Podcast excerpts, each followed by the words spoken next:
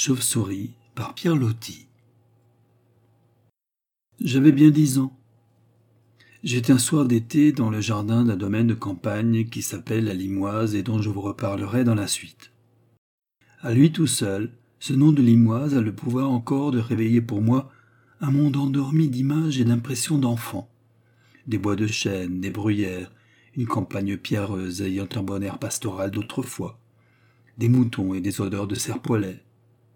J'écrirai des volumes sur ce recoin de la terre que je ne parviendrai pas à traduire par des mots le charme qu'il a exercé sur mon imagination d'enfant. Quelquefois, par instants fugitifs, je retrouve encore ce charme quand je reviens là, mais il s'obscurcit avec les changements et les années, et il s'effacera en demeurant inexprimable.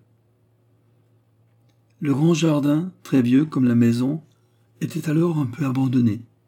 Il y avait des endroits dans ce pauvre vieux jardin qui retournaient positivement à l'état sauvage, et c'étaient les endroits que j'aimais le plus. Les midis brûlants de juillet, j'allais souvent me percher à un certain point de prédilection sur le vieux mur. Je restais là, tout seul, assis dans le lierre, où on étouffait de chaleur. Au milieu de toutes sortes de bourdonnements de mouches, j'écoutais les chansons des sauterelles. Je regardais les bruyères et les bois de chêne, accablés de soleil, les lointains de la campagne chaude et silencieuse. Et je chantais tout bas, tout bas, de petits hymnes que je composais à l'été et aux arbres. Je rêvais des forêts tropicales et des solitudes d'Afrique qui, de très bonne heure, ont hanté mon imagination d'enfant et que j'avais deviné bien avant de les avoir vues. Donc, un certain soir d'été, il y avait dans ce jardin une quantité inaccoutumée de chauves-souris qui volaient. C'était un soir chaud, lourd et calme. Du côté où s'était couché le soleil, on voyait encore, longtemps après, ces nuances d'un brun rouge qui sont particulières aux grandes chaleurs de l'été. On était très isolés dans cette campagne. Autour, il y avait des bois. Il nous arrivait, comme de très loin, un tintement de cloche, un peu triste, un peu fêlé, ce pauvre son de cloche, mais il nous était familier, et nous l'aurions reconnu entre mille.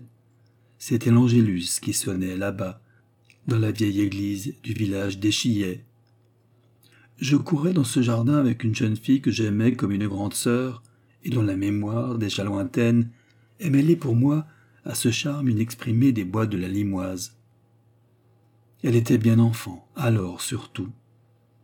Veux-tu voir arriver toutes les chauves-souris autour de nous? dit-elle. Je sais comment on fait pour les appeler. Alors elle grimpa sur les branches basses d'un vieux poirier et se mit à agiter son mouchoir en l'air.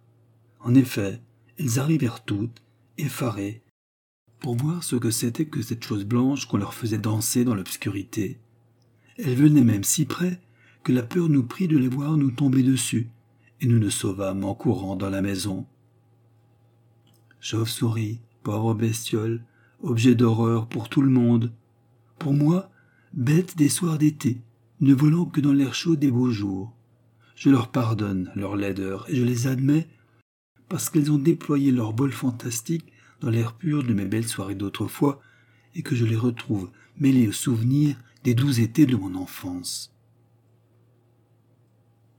Plus tard, à Paris, j'habitais au quartier latin une petite chambre d'étudiant, froide et grise, encombré de livres classiques et de cahiers, un tableau noir et de la craie, des choses laides et tristes.